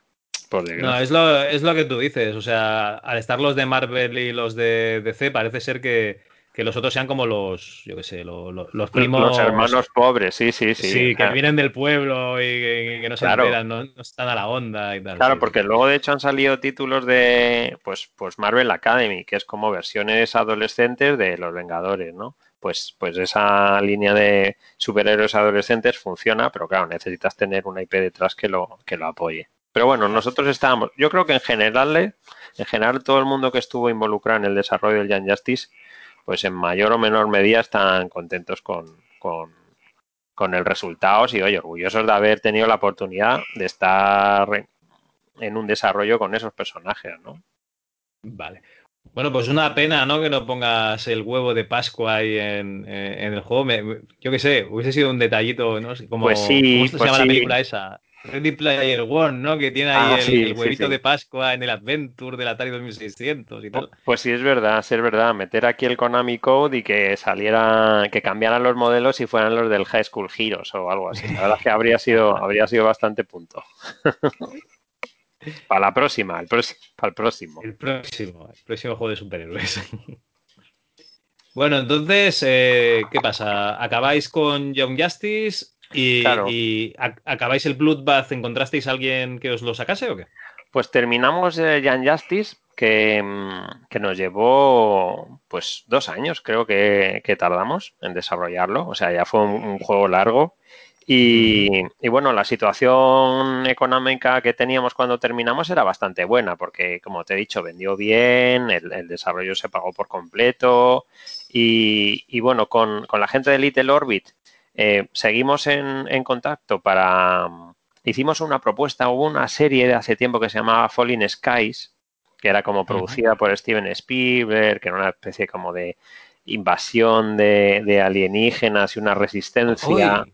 Además, el protagonista era uno que salía en, emergencias, en, la serie en urgencias. exacto, exacto, el médico. Un, capítulo vi. sí, sí. Pues, pues, pues era una serie que era, bueno, pues eh, Little Orbit en general funcionaba todo a base de, licencias. Tenían Monster High, un montón de licencias de Mattel, eh, Young Justice, eh, Falling Skies. Entonces todos los títulos que hacían, pues como casi todos los publishers americanos, siempre estaban basados en, en alguna licencia que habían adquirido y que iban a desarrollar videojuegos. Entonces hicimos una propuesta para un juego de Falling Skies, pero los plazos que pedían eran realmente brutales, no podíamos llegar a, conseguirlo y, no llegamos a, firmar. Sí que llegamos a hacer una propuesta y un pequeño prototipo y mockups, pero no llegamos a hacer nada. Entonces ya lo que nos veíamos en una situación en la que teníamos que, tomar una decisión, porque habíamos visto que encontrar publisher era muy arriesgado, porque podías encontrarle o no, y nos, nos veíamos confiados como para intentar obtener el estatus de publisher nosotros mismos, ¿no? Y, bueno, pues nos pusimos a ello y lo conseguimos. Es decir, empezamos a mover todo el papeleo necesario con, Microsoft y con Sony para, para adquirir el estatus no de desarrollador oficial, sino también de publisher, para poder desarrollar y autopublicarnos de alguna manera. Que a, mí me pareció realmente eh, que tenía sentido, pero era muy arriesgado, ¿no? Porque claro, luego tenías que asumir un montón de costes de, de, fabricación de, de, los CDs, de, de, ponerlos dentro del canal. Era una parte de negocio que nosotros pues no conocíamos, pero por decirlo de una manera era, bueno, una huida hacia adelante, es decir, el único plan que tenía sentido porque no podíamos confiar en encontrar un publisher y nos podíamos ver en la misma situación que ya nos habíamos visto antes, con, con, prototipos o con proyectos chulos que podríamos desarrollar, pero que no conseguíamos publicar porque no, no existía ese publisher que los quisiera vender, ¿no? Entonces, Ajá. bueno, optamos por ese camino y nos pusimos a desarrollar eh, Bloodbath de nuevo. Eh, llegamos a un acuerdo con la licencia de la, de la película de Kikas 2, que Kikas ya había salido era también un superhéroe, adolescente, así que reutilizábamos pues muchas de las cosas que habíamos hecho para Young Justice e introdujimos un sistema de combate pues similar al, al Sleeping Dogs o, o, al Batman Arkham Asylum, ¿no? Es como contextual, que haces contras, te rodea un grupo de, de enemigos y les vas pegando, todo melee. Y, y bueno, pues eh, el Bloodbath y el Kickers 2 eran juegos que yo creo que estaban también bastante chulos, para, para, el equipo que los desarrolló. Lo que pasa es que, de nuevo, es como no contamos con, con imprevistos, el desarrollo de Kickers 2 se mm, llevó mucho más tiempo del que nos gustaría. Teníamos que sincronizar con el lanzamiento de la película, pero sí. llegamos bastante más tarde, ¿no? Yo creo, yo creo que el juego salió seis meses después de que saliera la, la película peli. a la calle, ¿no? Y eso sumaba a que la película fue un, un, un flop sí. total, es decir, que la no, verdad sí. eh, la, la, crujieron las críticas, no generó ningún tipo de, de, buenas vibraciones, pues de alguna manera el juego nacía muerto. De alguna Oye, forma, pero ¿no? ¿cómo conseguís los derechos de Kikas 2? Aquí hay unas llamadas bueno, pues, telefónicas interesantes, ¿no? Sí, es, es un poco más fácil de lo parece. Muchas cosas piensas que son muy complicadas, pero luego cuando te pones a ello, pues resulta un poco más sencillo, ¿no? Hay, hay empresas que se dedican a gestionar licencias. Y entonces vale. tú contactas con ellas, contactas con ellas y te ofrecen, bueno, pues tenemos estas licencias, claro, pues de, de la más barata a la más cara.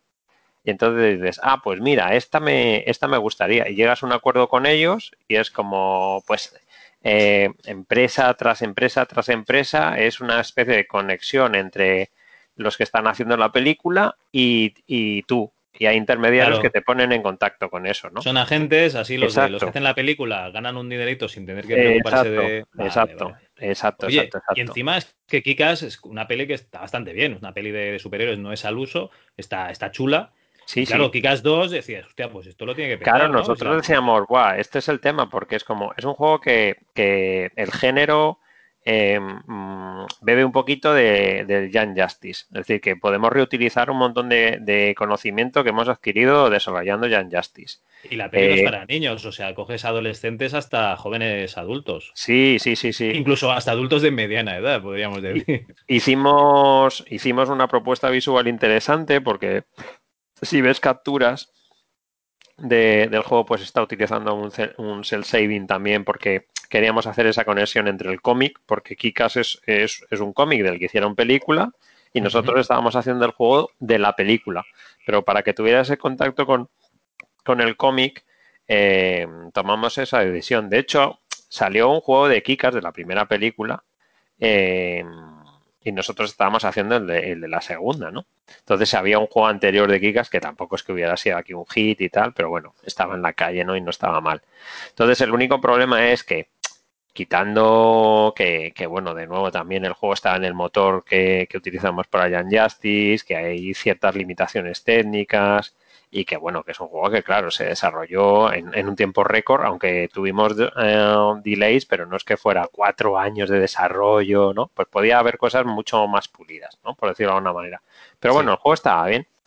Y, y el problema es que salió muy tarde con una IP que estaba, pues eso, de, bueno. ca de, capa caída.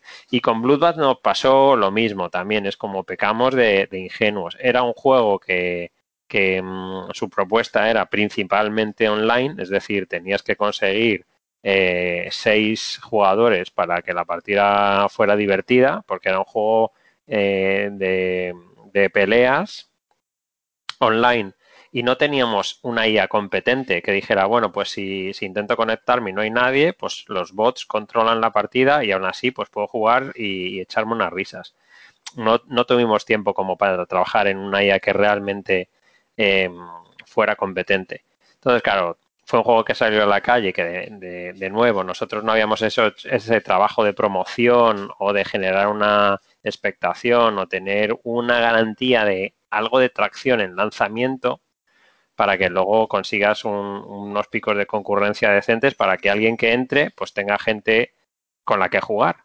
Entonces, claro, de nuevo es un juego que sale muerto. Si intento conectar, no hay nadie, me marcho, alguien viene detrás, como el de que estaba antes ha marchado, tampoco encuentra a nadie, así que también fracaso absoluto. Tenías una opción de training y una opción de, de, jugar contra bots, pero, pero perdía mucha chicha. Y era un juego que yo, cuando jugábamos en la oficina, era realmente divertido y tenía algunas cosas que estaban muy chulas, porque durante la partida pues ibas ganando puntos que, que distribuías en tu personaje y ganabas más fuerza o, más velocidad, o sea que tenía ciertas cosas que estaban muy chulas y visualmente era muy potente. La verdad es que los modelos estaban muy chulos, los escenarios estaban muy chulos y la animación, claro, por dentro de nuestra limitación, es decir, no verías unas animaciones de un Tekken o de un Street Fighter, pero, pero estaban bastante guapas pero de nuevo eran el, producto no era adecuado para para para la plataforma en la que se lanzaba. Un juego basado en una IP de una película que había sido un fracaso y un juego online sin, sin comunidad esperando jugarlo ¿no? ya es difícil para, para cualquier juego sabes o sea el, el el, último juego que sacó Cliff Brzezinski, el diseñador del, del Gears of War eh, salió justo cuando estaba el Overwatch. Pues claro, se, se, hunde porque no tiene jugadores. O sea, les pasa hasta a los más grandes, pues imagínate a nosotros. Entonces, bueno, fue una pena y, de alguna manera fueron los dos últimos títulos junto con Motorama, que es el tercero que sacamos como Freedom Factory, que era un, un arcade de carreras con coches de los años 50-60. Que cambio. Sí, sí, sí, sí. Y ese sí que estaba en Unity. Es el primer juego que sacamos en Unity. Déjame hacer un par de, apuntes, ¿vale? Lo que es el. Eh, gráficamente.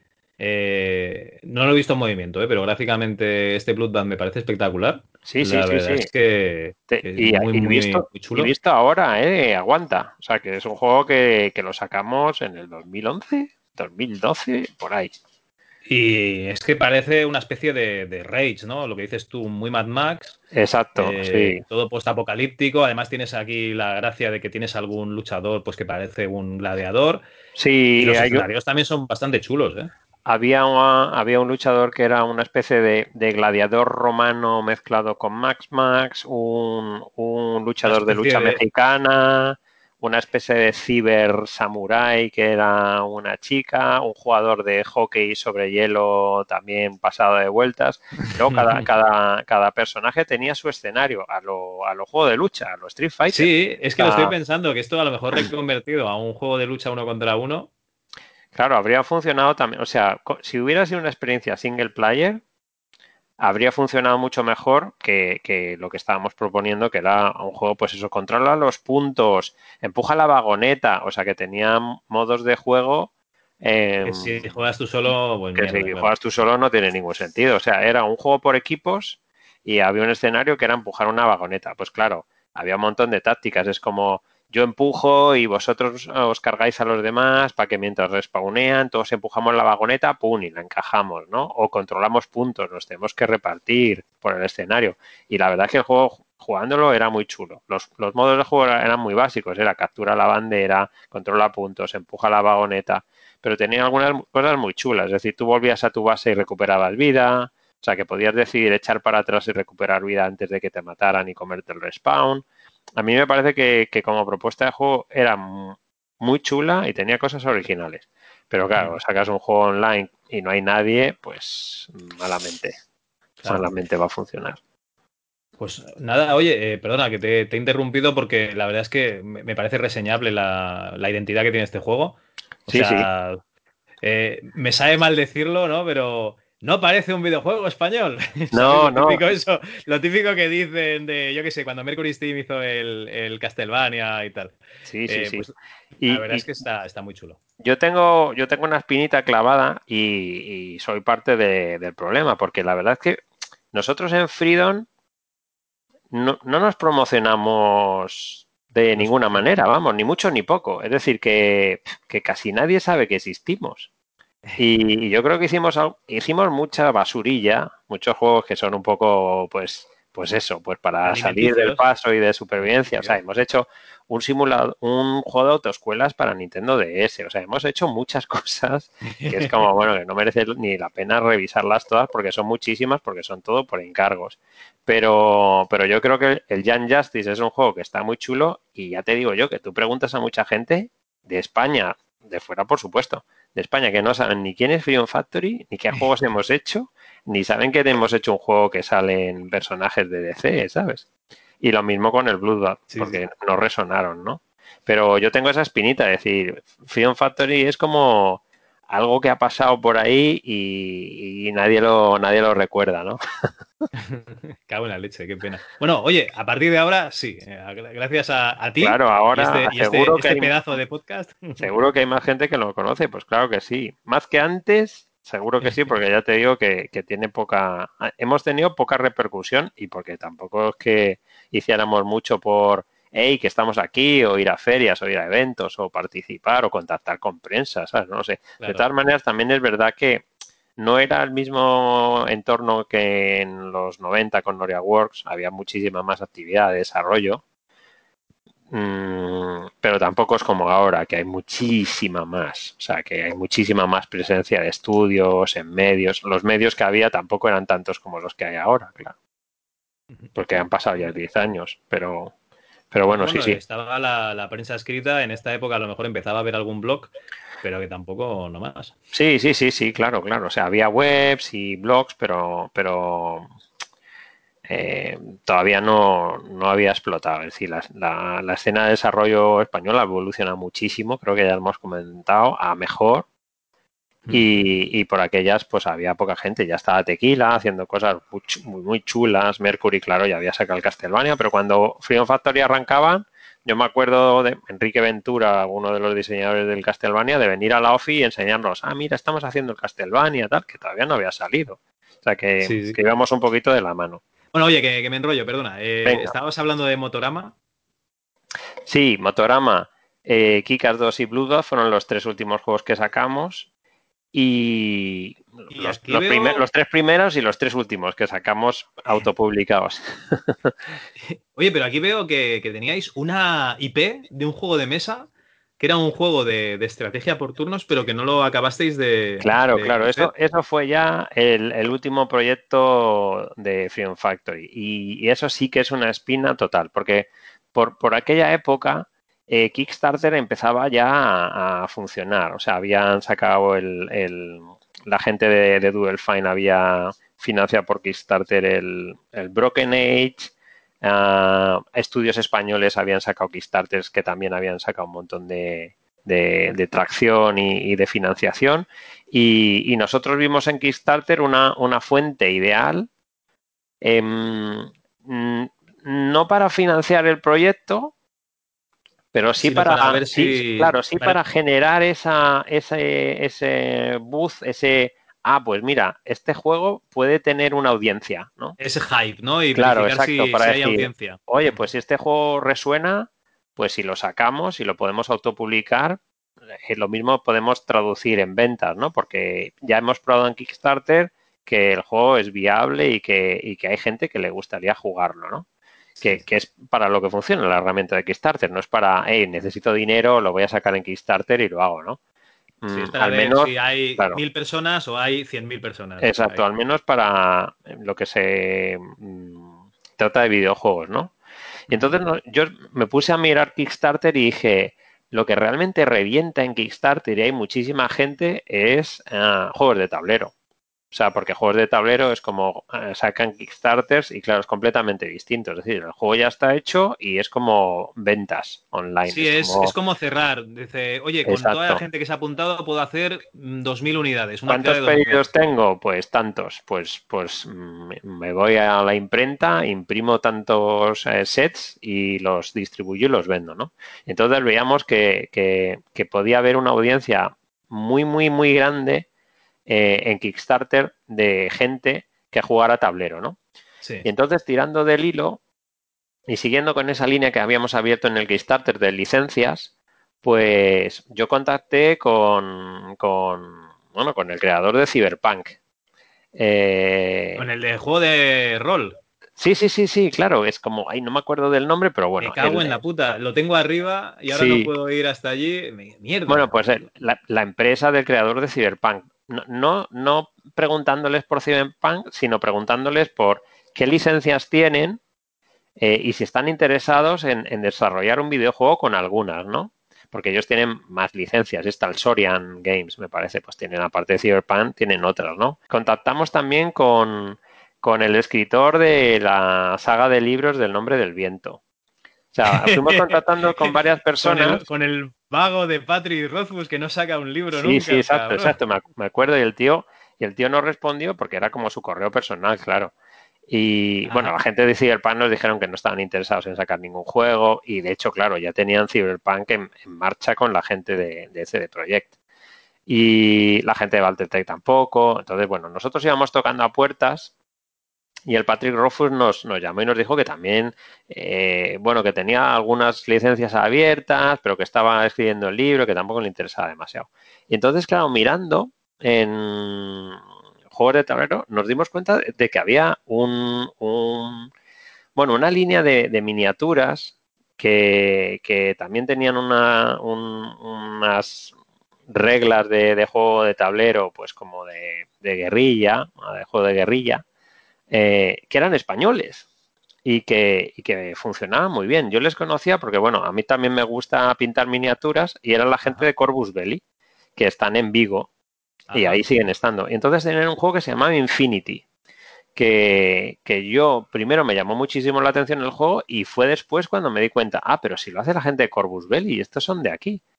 Y, bueno, pues contactamos con ellos porque a mí la propuesta me parecía increíble. Era como hacemos un juego basado en, en basado en este juego de tablero y probablemente haya gente que juegue al tablero que también jueguen a videojuegos y a lo mejor le guste un juego de, de, la licencia que juegan en tablero, ¿no? Pero que puedan jugar pues en el ordenador o en consola.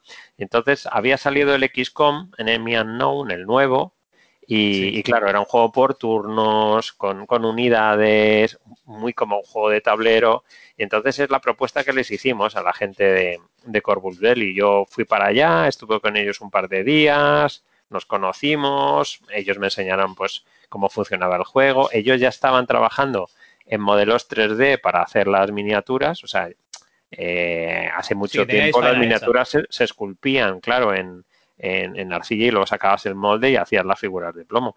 Pero, pero ellos ya trabajaban en 3D y, eh, imprimían 3D las, las, figuras, ¿no? Entonces ellos tenían un montón de modelos ya hechos para que nosotros lo utilizamos como referencia, un lore súper desarrollado, con facciones, con unidades. Entonces había muchísimo trabajo hecho y ellos, claro, no tenían ni idea de desarrollo de videojuegos.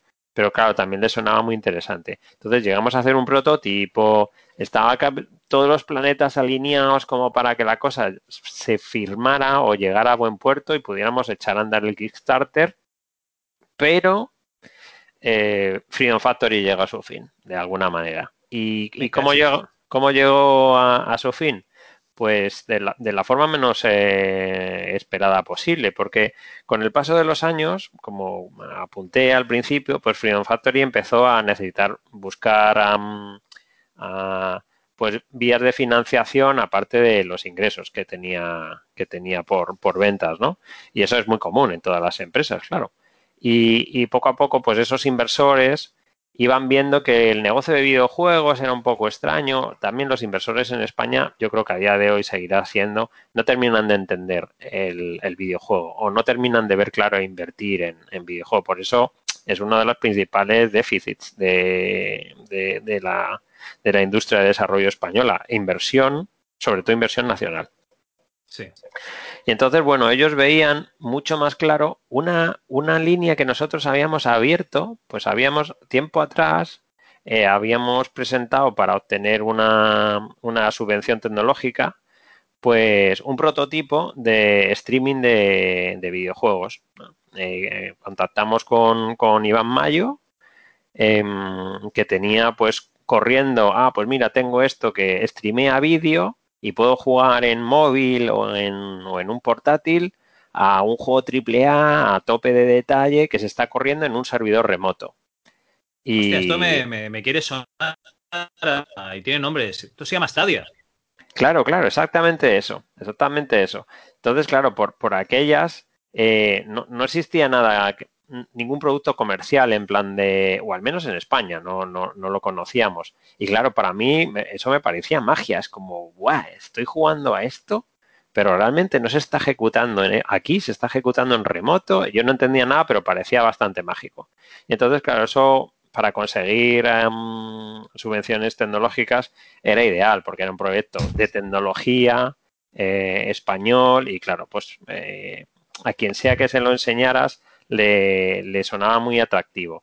Y sí que el streaming, eh, sobre todo streaming de películas a través de Netflix y demás, empezaba como a sonar como el futuro, ¿no? Es como el futuro de los videojuegos, el Netflix de los videojuegos. Entonces eso generaba un montón de artículos en prensa y claro, bancos, inversores les resultaba mucho más atractivo que videojuegos, que era como no entendemos nada de esto, ¿no?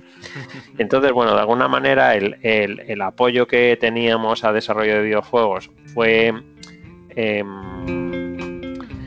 cambiando hacia apoyo a, este producto de streaming que teníamos, pues bueno, en desarrollo, pero como casi como un negocio en paralelo. Y fue ganando protagonismo, fue ganando protagonismo hasta que un momento, pues bueno, se decidió cerrar la línea de desarrollo de videojuegos para enfocar todo el todo el conocimiento y el personal de, de Freedom Factory en, en, en esta tecnología de streaming. Y de hecho Freedom Factory dejó de existir como sello y todos pasamos a ser parte de, de Play Giga. Pero esto, esto lo decidisteis vosotros. O sea, vosotros erais los fundadores de, de la empresa, ¿no? Mm, lo éramos, pero conforme van entrando más socios, etcétera, etcétera, claro, las, las, las decisiones ya no caen solo de nuestro lado, ¿no? Entonces hay, hay muchas veces que te ves, bueno, pues como te, la peli de la red social, ¿no? Uh -huh. que, que, ves como, bueno, de los que fundaron Facebook, pero llega un momento en el que a uno le echan. Que es como, vale, pues si yo esto lo he montado. Sí, bueno, como John Romero cuando lo votan de, de ID Software. Exacto, Oye, bueno. Pero, pero, es que hicisteis ronda de inversión o. Claro, o, claro, o... sí, sí. Vale, vale. O sea, por aquella época ya había mucha participación de, de capital en, en Freedom Factory. Y entonces, vale. bueno, pues las decisiones no, no se tomaban solo con nosotros. Entonces, bueno, ahí fue el momento en el que de alguna manera Fion Factory como tal dejó de existir. Playgiga luego pues ha terminado con los años derivando en lo que ahora Facebook Gaming. Eh, en fin, tuvo vida propia de alguna manera, ¿no? Y, yo pues después de estar un tiempo allí realmente veía que, mm, lo que nos dijeron también en un principio es como bueno podemos volver a retomar la parte de desarrollo de videojuegos en un futuro. Pero yo como veía que el tiempo pasaba y, y aquello cada vez estaba más y más y más lejos, pues sí. yo ya decidí, decidí buscar nuevos horizontes y, y, abrir un nuevo capítulo, que es el capítulo de, de, de desarrollo para móvil de productos free to play, que es en lo que me encuentro ahora mismo. Oye, y pregunta, como fundador de, de, lo que ahora era Play Giga, ¿tú, ¿tú, tenías alguna acción? Porque esto fue un no. pelotazo la venta, ¿no? No, no, no, no, no. No, no, porque, porque yo a la, a la, que tomé la decisión de marcharme, eso es como que ya es como renuncias de alguna manera a, a tener ningún tipo de vínculo. De hecho, cuando yo me marché no era nada, es decir, que estamos hablando de 2014 o algo así, o sea, hace, hace bastante tiempo, ¿no? Entonces, bueno, eso sí. simplemente era algo que podía llegar a algún lado, una semilla, pero, pero claro, nunca, nunca se sabe si, si va a llegar a algún sitio o no, y, y, yo me alegro por la gente que se quedó allí y todo lo que han conseguido, claro, claro. Vale, vale. Oye, pues nada, eh, la verdad, una pena, ¿no? Que no te quedas Sí. un, pequeño porcentaje, un remanente de acciones. Sí, Y, y sobre todo una pena que no pudieseis sacar este, este videojuego de, de Corvus Belli, porque estoy viendo y, y me están volviendo locos las figuritas. Sí, Además, sí, sí, o sea, son, son alucinantes y, y las reglas del juego tenían mucho encaje en un juego de ordenador. O sea, era una oportunidad perdida, yo creo que si, si alguien nos está oyendo y tiene capacidad como para desarrollar un juego que, que hable con la gente de Corvus Belli porque, porque la IP lo único que ha hecho es crecer y crecer y crecer con los años y yo creo que ahora es más grande incluso que antes, o sea que, que las sigue reglas estando... están gratuitas aquí para descargar desde su página, porque supongo que su negocio es el de las miniaturas. El de la venta de miniaturas, claro, sí. Y además tiene una línea de cómics, con lo cual el apartado gráfico está cubierto. Sí, ¿no? Y, y- y unos manuales en, en papel, además, con super calidad, tapa dura, que puedes comprar en tiendas de cómics y que son una pasada. Sí, sí, no, no. A mí me encanta, vamos. Me encanta. Y la gente es majísima, vamos. Bueno, pues después de esta clase de historia, ¿no? Que nos has desde lo dejamos en Hammer, empezamos en, en Dynamic, ¿no? Desde Sí, empezamos en Dynamic, hasta, en el 2000. hasta Freedom. Hemos cubierto más de 10 años. Pues ahora sí, por fin eh, empezaremos, después de la publicidad, eh, con tu etapa actual, la de desarrollo de videojuegos, donde sí que nos explicarás lo que haces actualmente. Claro que sí.